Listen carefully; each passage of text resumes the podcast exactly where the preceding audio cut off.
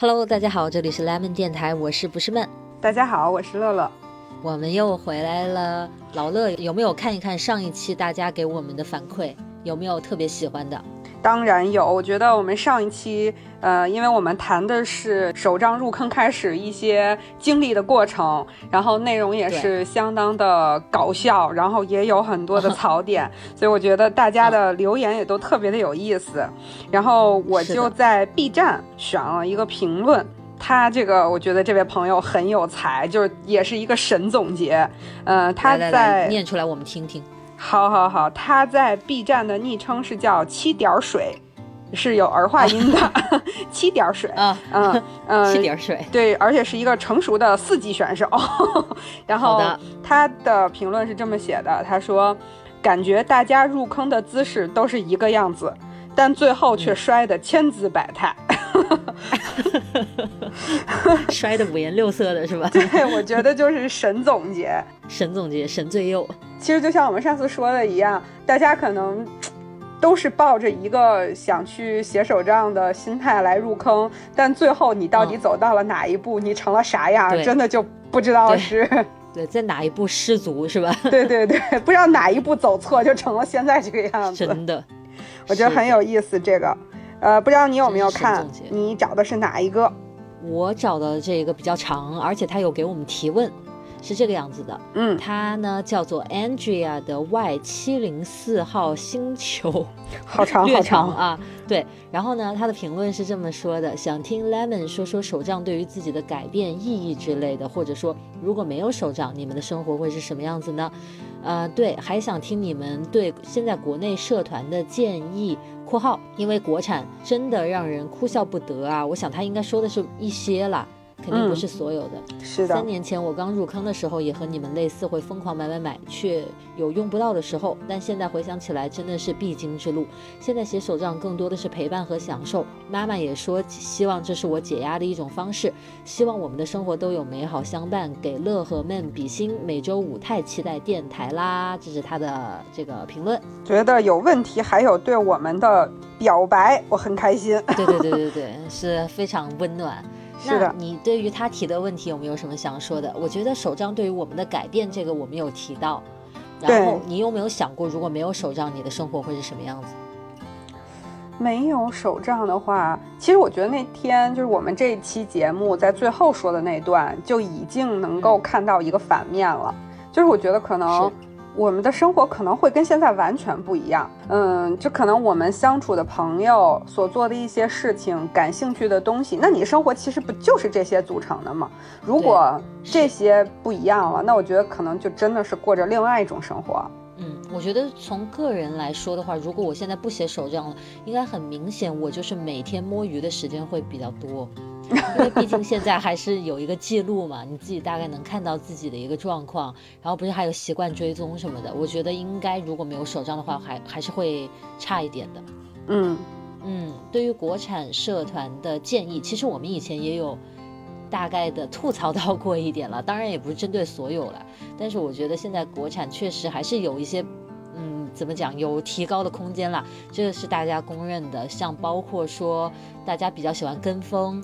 然后我们会希望看到更多有意思的原创设计等等这些，希望国产的就是大家能把做产品的速度慢下来，然后认真的去研究这个事情。就是比如说，我们去看到日本的很多文具，其实你说它上新快嘛？你看起来也很快，但是你却觉得它是在认真研究这个产品的，呃，不管是设计也好，功能性也好，就是能感到一种，呃，它研发出这个新产品是有意义的。我觉得这个还挺重要的。我觉得国产现在可能比较多的是非常快速的在跟进外观上的一些潮流。对对，流行什么的样子啊，颜色配色什么的。但是我觉得国内肯定是不缺人才的啦，就是可能这一方面文具这方面还是偏小众了一点。就可能咱们如果队伍慢慢壮大的话，以后这方面应该会慢慢变好吧。对，现在其实我们也能看到很多出色的社团呀、品牌呀这样的，我相信会越来越多。是的。好，然后呢，后面就是对我们的呃喜欢，非常感谢。他说每每个星期都很期待我们的电台更新，我们也很期待，我们也很期待。是的，对每次一更新就会收到特别多的弹幕和评论，我们也是每天看的乐此不疲。是的，是的，还是挺开心的一件事儿。说到这里呢，因为啊，这个电台是咱们两个一起做的，嗯，所以我。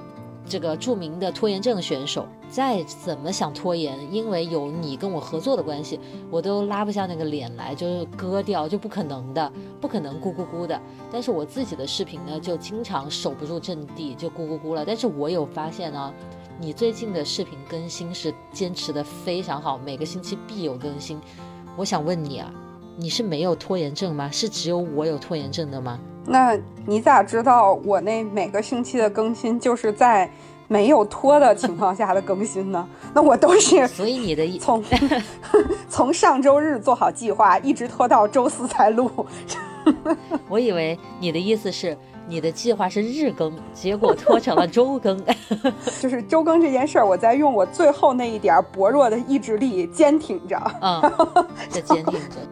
哎，我觉得。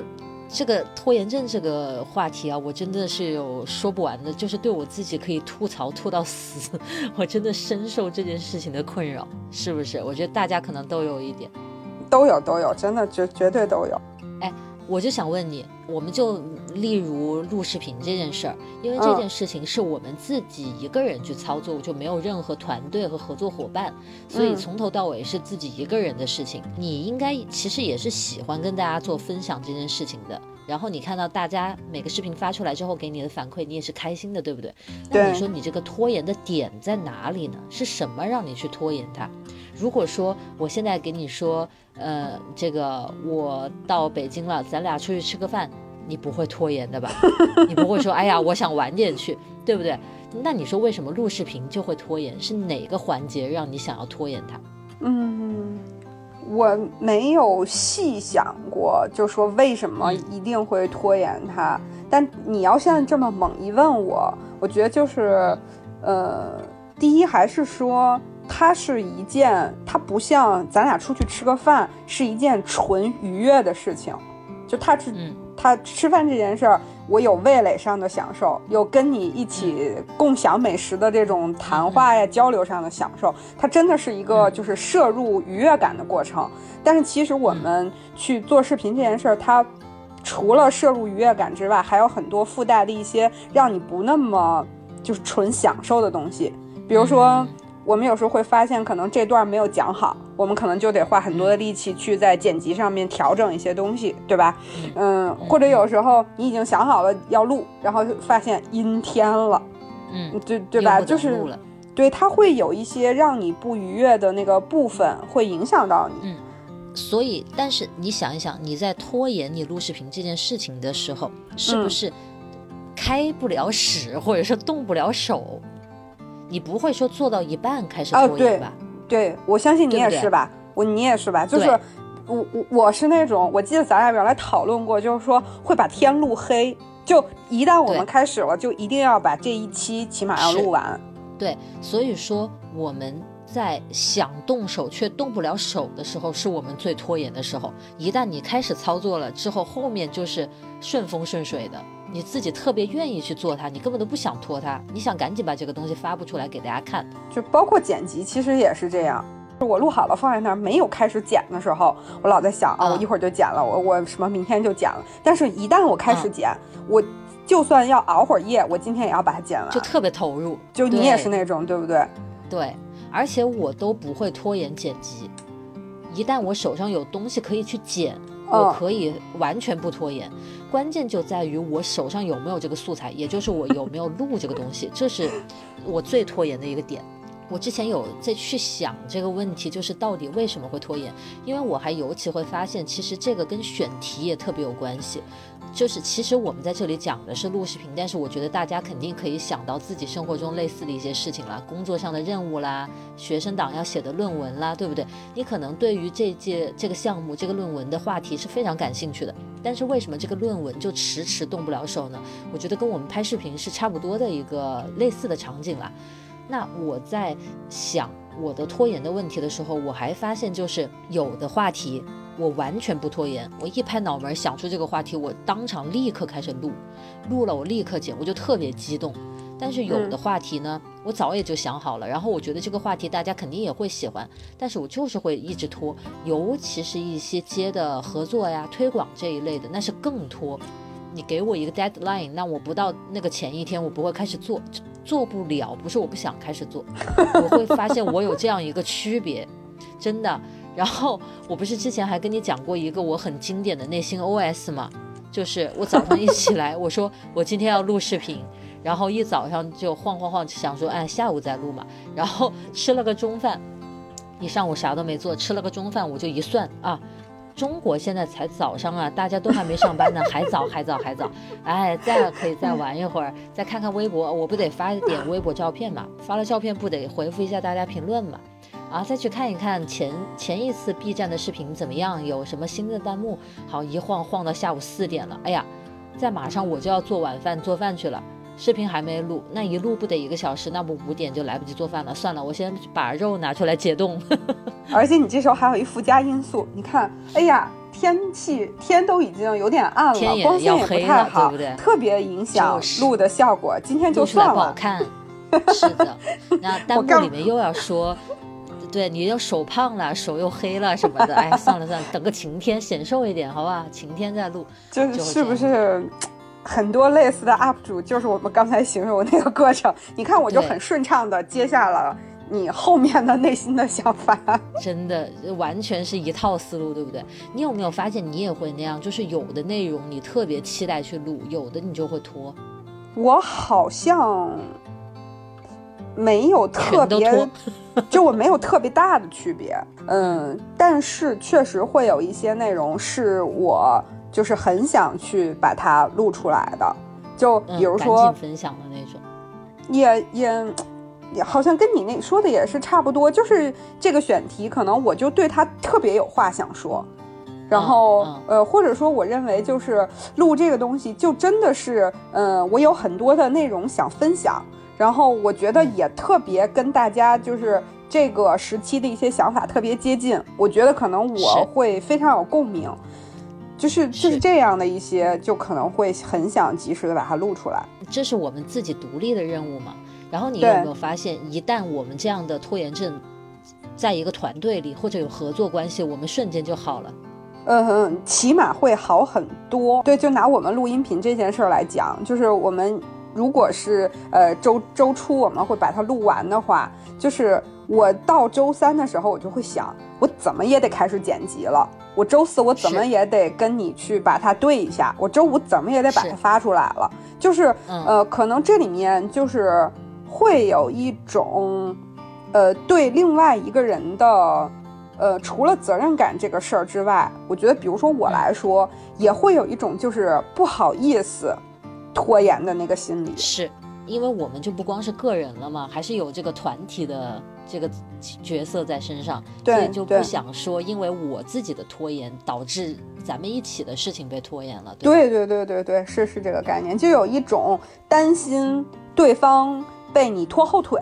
对我真的觉得，这就是关系再好的人，只要是你们凑在一起来做一个事儿，你多少就是跟自己就不一样。你还是会去在意对方，因为你们现在是合起来是一个整体嘛。对对对，别人看到是 lemon 又没有，又又又没有更，就不是说谁谁谁没有更。对，下次如果我们没更，我们就自己发一个公告啊，就是乐乐说今天先不更的。行，指名道姓了。然后艾特乐乐妞，可以，怕人家误解。对，可以。没问题，是吧？但但是就说到这个点上，我又在想，就是为什么 Lemon 能让他去及时的更新？除了我们刚才说到的对彼此的那个责任感之外，我觉得还有一点其实也挺重要的，就是我们从这个事儿里面也获得了很多的愉悦感，有前进的动力，对吧？其实这就跟我觉得这跟有时候，因为我们两个人都呃经常做运动嘛，特别是你的那个运动强度比我还要大。然后我们又都通过运动这件事儿，在自身身上就是收到了一些好的结果，不管是这个瘦身呀、健康呀、心情啊，就是各个方面都会有吧。可能我们不太一样，但是都会有好的收获。运动这件事儿，我们就会觉得啊，到那个点儿就去了，不会太想说，嗯，七点拖八点，八点拖九点，然后九点今天不练了，就不会这样。哎，但是。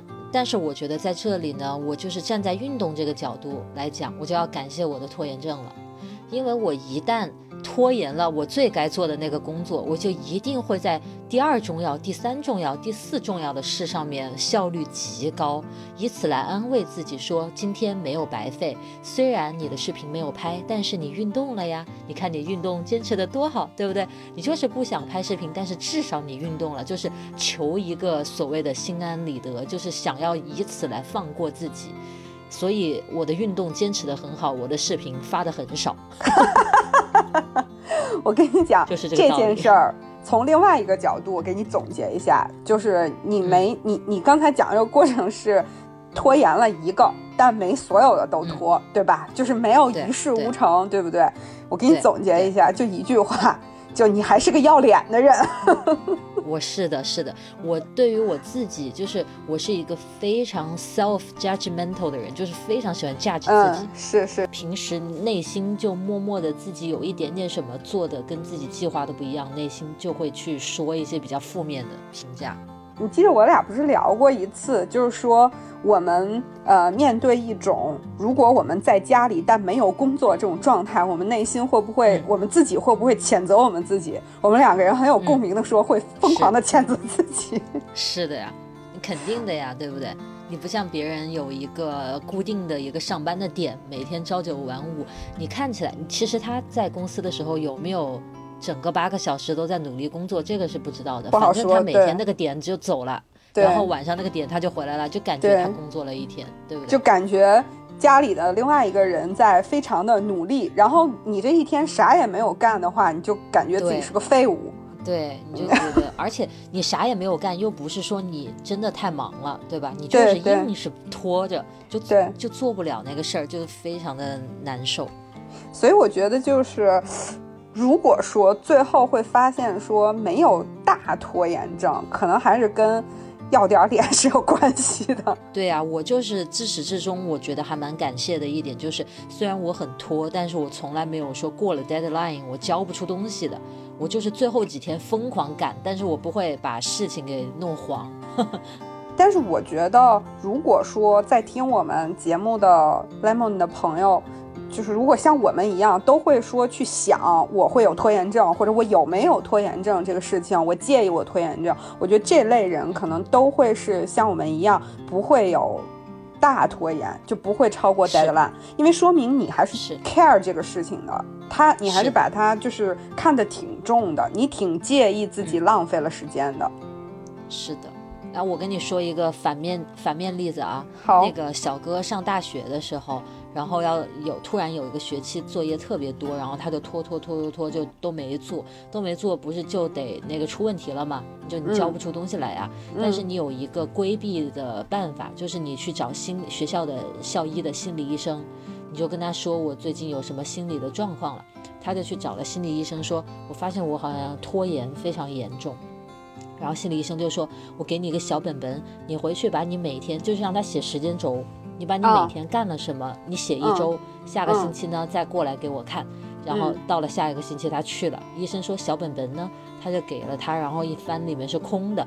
医生说你怎么没有写呢？不是让你写吗？他说我跟你说了，我拖延啊。绝，这个回答太绝了吧？然后后来医生无话可说。新西兰。对呀，我们在新西兰上学的时候，就是要期末考试了嘛，在家复习，他就复习的特别认真。他说这堂课是我学的最好的一门课，我有信心拿一个高分。我说几点考试？他说下午两点。然后等快要走了吧，他收到一个邮件说已经考完了，然后他看错了时间，应该是上午，所以他没有参加毕业考试。然后他就拍跑去翻那个校规，他居然找到一条说，如果你没有考期末考试，而你的平时成绩在八十分以上，那么就以你的平时成绩作为期，就是总成绩。因为他平时这门课不是学得好吗？所以他又读过了。后面这个可能是个失误，前面那个是真的拖吧？那是真拖，那是真拖。是的。但是就是你刚才讲到那个点的时候啊，你说那个人让他去写时间轴，我不知道你是不是，我觉得不管是写时间轴还是写土度。就是特别是呃，比如说我有一件事情，比如就讲这个录视频这件事儿，我一般都会是周末想一想录什么，然后呢就是周一周二把大纲定下来，然后找一找素材，周三周四把它录掉。就我一本一般的节奏是这个样子，因为你想，如果我周四还没有录的话，我这周肯定就要割了，所以我就给自己定了这么一个节奏，所以我经常会出这这样，周日写一个视频大纲，然后前面 前面。打打了个叉没做，然后周一又写上视频大纲，又打了个叉没做，周周二又写视频大纲，就是我不断的写这个东西，不断在前面画叉，就是一遍一遍的让我看到这个东西，就是仿佛有个人在一遍一遍的打我的脸，就你还没干，你还没干，我觉得这件事对我有用，是吧？我也经常有这样的经历，但是我觉得我已经死脸了，就是没用了。而且我跟你说，就是我听你刚才讲的话，我就充分意识到我们两个的那个工作流程是不一样的。因为我如果要录一个视频的话，我最多两天会把它完成，快速把它搞定，非常的快，就是从想出题目到收集东西开始录，就是然后当天就录完。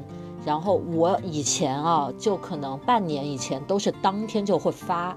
啊，所以我当天一定要把它剪出来，然后把它发出去，就是我等都不能等。我就是一定要马上让你们看到这个东西，就是我是这么心急。然后现在我有时候会觉得，因为内容会有点多啊，或者有时候想说不要为了当天发而去敷衍，就是比如说不加字幕，就是有的关键字啦，有时候想说什么少做一点嘛。对。现在我就想说，第二天再补补镜头，再什么加一点字什么的也没关系。所以现在我可能会弄到两天，但是这可能撑死了就这样，最多最多三天吧，可能要。那个录音把它搞定，然后对的，但是我只要一开机，我这个速度就起来了。我问题就在于我可能会拖一周，比如说我原计划每个星期日发视频啊，例如，嗯，那我周一就准备好，我就想说，那我一次多录几个呗，我再慢慢剪呗，完全做不到。我每次要出差，我就想说，出差那周不停更，我提前把它录出来，完全做不到。我真的就是得立刻做，立刻发那种。然后我一旦开始不了这个事情就完蛋了，就永远开始不了，这是我特别烦人的一点。然后有时候为了安慰自己，我就会去你，我刚才跟你讲了，我是立刻录、立刻剪的人。嗯，我为了安慰自己，说我今天有在努力，我就说今天有个任务是写大纲，然后我就今天写个大纲。然后第二天我又没录，我就说今天有个任务是写脚本，我就在这个又拿一张纸出来说哪几个镜头是要额外录的，我就专门把它写下来。你知道，其实对于我而言，这都是为了安慰自己而编出来的任务，你懂吗？懂我那个意思吗？就是为了告诉自己，其实虽然你其实实际是拖延了。但呢，其实我也做了事儿。哎，对你明明在原地踏步，你硬要告诉自己你在往前走，就是会干出这样荒唐的事情来。哎，我问你啊，你在拖延的时候，你的内心是在想什么呢？你会不会有很强的负罪感？有啊，肯定是很强烈的那一种啊。所以我就跟你说，我这件事儿没做，画个叉，就仿佛有人打了我一巴掌。就这事儿，它对我才有用啊。就如果说你知道。你刚才讲小哥，我觉得他可能那个就是让他写时间轴的这件事，他彻底没写，可能他就对这个东西，但应该他还是有负罪感的，因为他都去找心理医生寻求帮助了嘛，对吧？他还是 care 这个事情。我不知道他到底 他到底是为了躲作业，还是说他真的是觉得动不了手？我我是真见过没有负罪感的人，就是是吗？嗯，我有一个朋友，呃，我虽然跟他相处的过程当中，他没有特别拖延的事情影响到我，但是我听他讲过，他真的影响到自己，就是他会，之前他就有很多，比如说什么迟到，然后跟那个就因为早上起来没有没有准备好，没有弄好，然后就上班迟到了啊，这是都属于普通小事儿，或者因为早上没有怎么着，呃，开会迟到了，跟。老板之间的会迟到了，就这些事儿就数不胜数。就是他一直都说，他说你别看我拖延，但是我去旅行赶飞机的话，我都能在。最后广播说，就是比如说那个不是孟小姐，然后什么什么航班，呃，请您尽快登机，那不是最后的广播了吗？对吧？对对。他说我一定会在这个时候踩点上去，他特自豪这件事儿。结果他跟我讲完没多久，他出国去玩回来的时候，他就没有赶上这个飞机，他就彻底他就对他就没上去。所以我觉得他就是他前面那些事情，他每次跟我讲的时候，他都觉得是。啊，确实是他有点问题，但是他并没有那种强烈的说，啊，我必须要改善这个问题，我不能这么做。我没有感觉到他有这种很强烈的对自己的不满和负罪感，所以他真的就能最后在挺重要的一个事儿上就彻底的就就错失就黄了。你你刚才讲这个事情让我有一个很重大的发现，就是我们两个不是同一种的拖延症嘛，就是自己煎熬的不得了。但是最终呢，其实这个事儿不不会说不至于说到要把它弄黄了，就是我还是能如期完成。虽然可能不不像我预预想的能准准备的那么充分，但是我还是能把它弄出来，对不对？是的。然后我就突然想到一件事情，就是我们都是非常在意别人看法的人啊，对。所以在合作关系当中，我们是绝对不会掉链子的。因为为什么这么想呢？因为你刚才说到迟到。我是从来不迟到的人，我觉得你应该也不是一个迟到的人，嗯，就是我们性格里面会有那样，你会迟到吗？我跟特别熟悉的人会，我跟你我可能会，就是跟那个就是特别好的朋友，然后特别好的家人，我肯定会，但是一涉及到一些就是。工作什么的，对对对，公务我是不会的，就是开会什么的，我都开会培训，然后我去给别人讲课，我都是至少提前半小时、十五分钟这种。是，那我到什么程度呢？就是我初中的时候有一次跟同学出去玩，然后我妈在阳台上晾衣服，就发现我跑回家了，然后她就问我，她说你跑个啥呢？我说你不是说六点之前必须到家吗？我刚一看五点五十八了，我跑呀，我就是这样一个人。就只要涉及到第二个人，我是绝对不会迟到，一定是守时的。所以是不是因为太过于就是在这些方面都有一根弦绷得太紧了，所以一到自己一个人的时候就比较没有下限了？我觉得有这种可能，因为你人总得有个平衡吧，就是你不可能说，嗯，就是每一件事儿每一个过程都是一个完全紧绷的状态，绷着的。对，其实我觉得这样也好。你说，如果 你还记得今天早上我跟你说了句话吗？我说，如果有一天我死了，是被自己逼死的。对，你说你做卫生，对，所以就是我觉得我们也不能做那种最终把自己逼死的人吧。就是嗯，对自己就放纵一点，然后涉及到跟别人一起的时候就给点力，我觉得也还说得过去吧。哎。但是我觉得你如果说你有拖延症的话，那你算已经非常做的非常好的啦。至少在我们看来，我们不知道你计划哪天拍，我觉得咱俩水平差不多。就是我们交了出作业，对，但是没有自己想的那么好。就是，那你有没有这么多年跟这个拖延症对抗当中获得一点小小的经验什么的？有没有可以分享出来的？我觉得一个就是我刚才就是咱俩讨论过程当中我说的那一点，就是得得得写在本儿上，就是那些土度还是有用的。我觉得这点挺重要，写出来，就还是写出来吧，就就不断的提醒自己。然后还有一点是，呃，我最近这两周就是感受会比较明显一点的，因为那个你不是知道我这两周就是要上一点网课，然后呃再加上我们 Lemon 现在的节奏还是挺频繁的。然后我就发现我的效率其实还比之前提升了一些，嗯，后来我就稍微看了一下我提升的那个原因，就是我无意识的去做一些可能浪费我时，就是可能延长我时间的事情的这样的动作会变少，就是无意识的做一件事儿，这个动作会有一点减少。不是说呃什么事儿都不能干，比如说你要去看一个电视剧可以，你要去微博里面回复一些评论也可以，呃，但是我觉得最可怕就是你，其实你前面刚才已经讲了那个过程。我原本想的是我要去把我这两天的手账发一下，发完了之后呢，我就无意识的说，那我等等大家的评论吧。等完评论之后，就想说，哎，我还前两天发了个视频，那我再看看视频的弹幕和评论吧。就后面的这些动作，全部都是跟你之前预设的那件事情多出来的那个部分，是你无意识的拿着手机就去点点点的那个部分，那个是最杀时间、最可怕的。真的，就是好像眼睛一闭一睁，又要睡觉了啊。对，你是你的心得，或者说能去对你最有帮助的是哪个点？嗯。哎呀，没有想到在二零二零年的今天，我也可以跟大家分享克服拖延症的心得，我感到非常的荣幸。在这个方面呢，我也是小有心得啊，因为抗争了这么多年，是不是？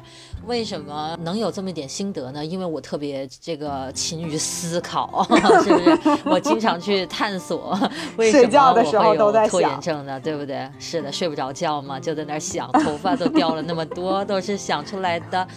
那。我都想了一些什么呢？哦，就是是这样子的。我刚才已经讲了，我的拖延症，我相信很多人都是这样，就主要发生在于你动不了手，你开不了始，对不对？你一旦开始了这件事情，后面就非常顺了。那为什么我要去拖延？我看了很多关于心理学方面的一些解释，他就说呢，有很大一个因素在于你要开始做的这件事情充满了未知。而不去做它的话，你所去选择做的那些事情都是已知的，你是非常熟悉，没有恐惧感，非常有掌控感的。比如说无意识的刷手机，比如说去看视频，比如说运动，对吧？我不去拍视频的时候，我就在做这些这些事情，这些事情都是已知的，我知道我很安全。但是，一旦要去拍视频或者干嘛，它是有挑战性的，你就会觉得有一点点那种没有掌控的感觉，你就会有一点畏难情绪。对。那么在这样的时候，你就会有点怕。他就是那种，就是比如说去，嗯，你没有开始运动，你可能你会看别人说他要坚持每天跑步，好辛苦，好累，我肯定坚持不下来。就是你认为这个过程当中会有很多的那个，会有一种畏难，山峰立在那儿，你跨不过去。是，对。但是为什么我们一旦开始做这件事情，我们就不拖延了呢？结合我自己的体验是这样子的，因为你一旦开始做事情，你的脑子里就不是那些未知的恐惧，而是一个一个具体的问题。比如说，我现在要开始录了。我相机摆在什么位置好啊？这是第一个问题吧，我就去摆相机啊，我就去解决这个问题啊。然后我的光线这个角度好不好什么的，我就去解决光线呐。现在我就开始讲了，我这个表达好不好？这就是一个又一个又一个具体的问题。只要你有具体的问题，你就会 focus 在怎么解决这个问题上。但是你一旦不开始，你就没有任何具体的问题，而是一团未知的迷雾。未知的恐惧在面前，所以你动不了手。所以在那个时候，我我想出这一点来之后，我觉得这一点起码是对于我的情况是一个比较好的描述。然后我就想说，那我怎么克服这一点呢？我也是结合 GTD 那个书里说的，他就是说，你给自己设定的这个任务啊，一定要具体到每一个动作。比如说，我不要说今天我要拍视频，而是拍视频的第一步是啥？比如说我要列一个提纲。我就说我要列一个提纲，第二步是把东西都摆出来，第三步就是开机。我就把它具体大项放进冰箱有几步那种方式，把它一个一个的写出来，你就一步一步的去 check，这样你的面前的任务是一个一个具体的任务，是一个一个具体的待办的事项，而不是一个笼统的一个项目。所以我很多时候是靠这样的方式去走出第一步的，因为难点就是走出第一步嘛。所以我就相当于把第一步的这个任务去具体化。然后去踏出第一步。你讲的这个东西呢，就让我刚才想到了我的那个例子：写视频大纲，打个叉，没干；第二天写视频大纲，打个叉，又没干。那就是你还没准备好。其实我很多时候会觉得，我要求我自己写一个什么脚本啊、大纲之类的，其实我还没想好。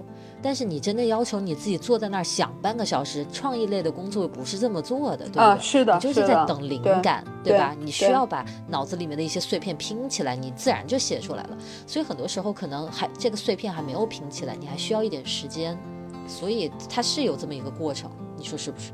所以就是我们还是允许自己有这个思考的过程，但是不要让这个思考的过程变成了你拖延症的一个理由。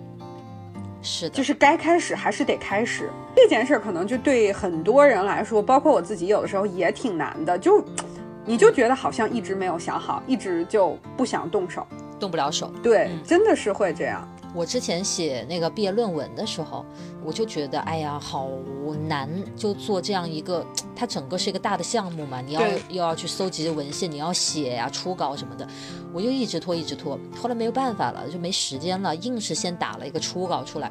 我后面就觉得还挺有意思，居然我觉得，为什么呢？因为。我已经有一个初稿模型在那里了，我接下来要做的就是去打磨它，这里修改一下，那里再添一点什么，去丰满它。我是有东西可以操作的。但是你如果连初稿都没有，你真的只能坐在那里想。对对，因为你没有动手，空想，没有办法做。对，没有办法做后面的事情，所以有些时候也是拿这样的自己的体验来鼓励自己吧。你像我之前那个疫情的时候，实在拍不了视频，后来我觉得拖到真的没脸了，不能再拖下去了，我就站在那个录影的地方，然后我就管他的，我就把录影。那个键打开了，嗯，就是开始录影，嗯，然后我自然的就说 “hello，大家好，我是不是闷”，然后就开始聊一聊最近自己状况，讲着讲着自己就高兴起来了，就莫名其妙的就进入状态了。我觉得有时候可能需要自己推自己一把，对，就是，嗯，看还是我觉得这件事儿还是看你自己能用哪种方法把自己调动起来。是的。我觉得就像每个人不一样，对，你看你就是一旦开始，你就能让它连贯做起来。我这个人就是需要把它拆解成很具体的步骤，我要在一段时间把它安排好。那这可能都是跟你，呃，以前所学的东西、所经历的事情，最后给你造成的你做事情的方法有不同。我觉得这是很有关系的，因为我以前。在呃做那个各种做坐班的工作的时候，我就是做项目。那做项目，你要带团队去做项目，就是要进行大量的拆解。那可能我现在自己做事情的习惯也是把它打散，就是一步一步的去做。是的。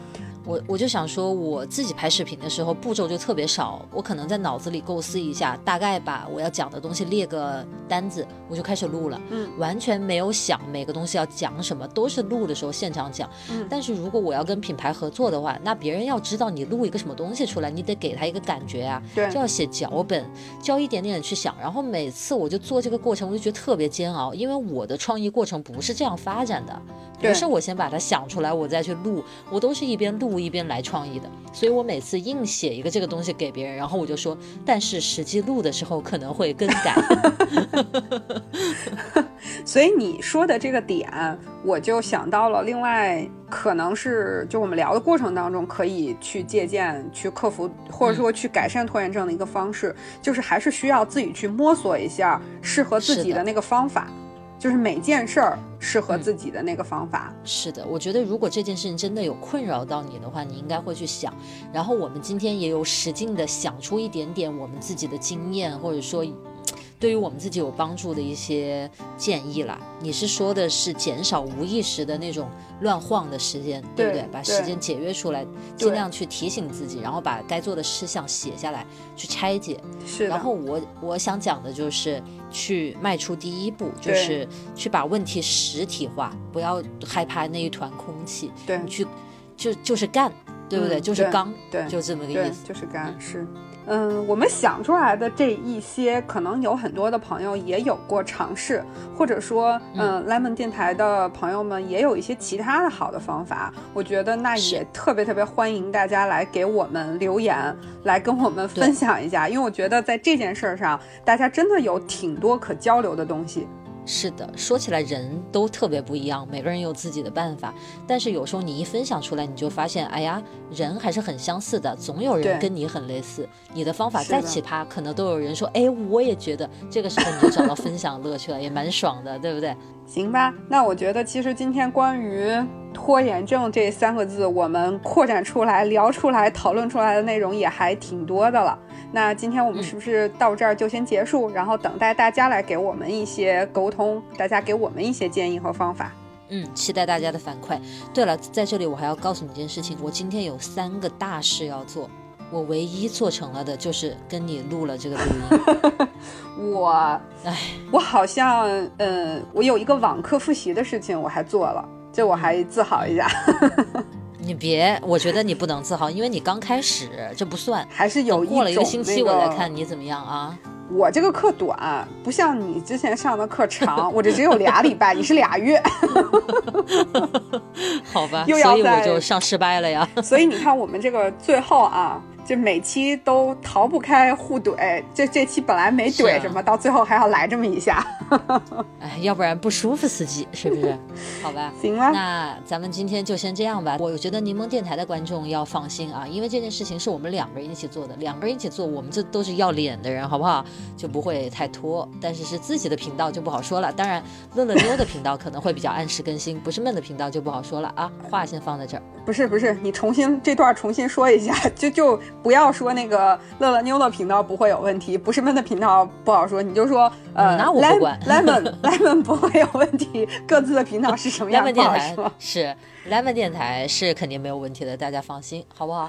那我们就期待大家的反馈了。你们在拖延症上有什么好的建议、好的办法？欢迎留言、弹幕啊、评论呀、都可以，让我们互相学习、互相进步，对好不，好？共同进步。好，好，那今天天就这样啦。下次再聊，拜拜好拜，拜拜拜拜拜。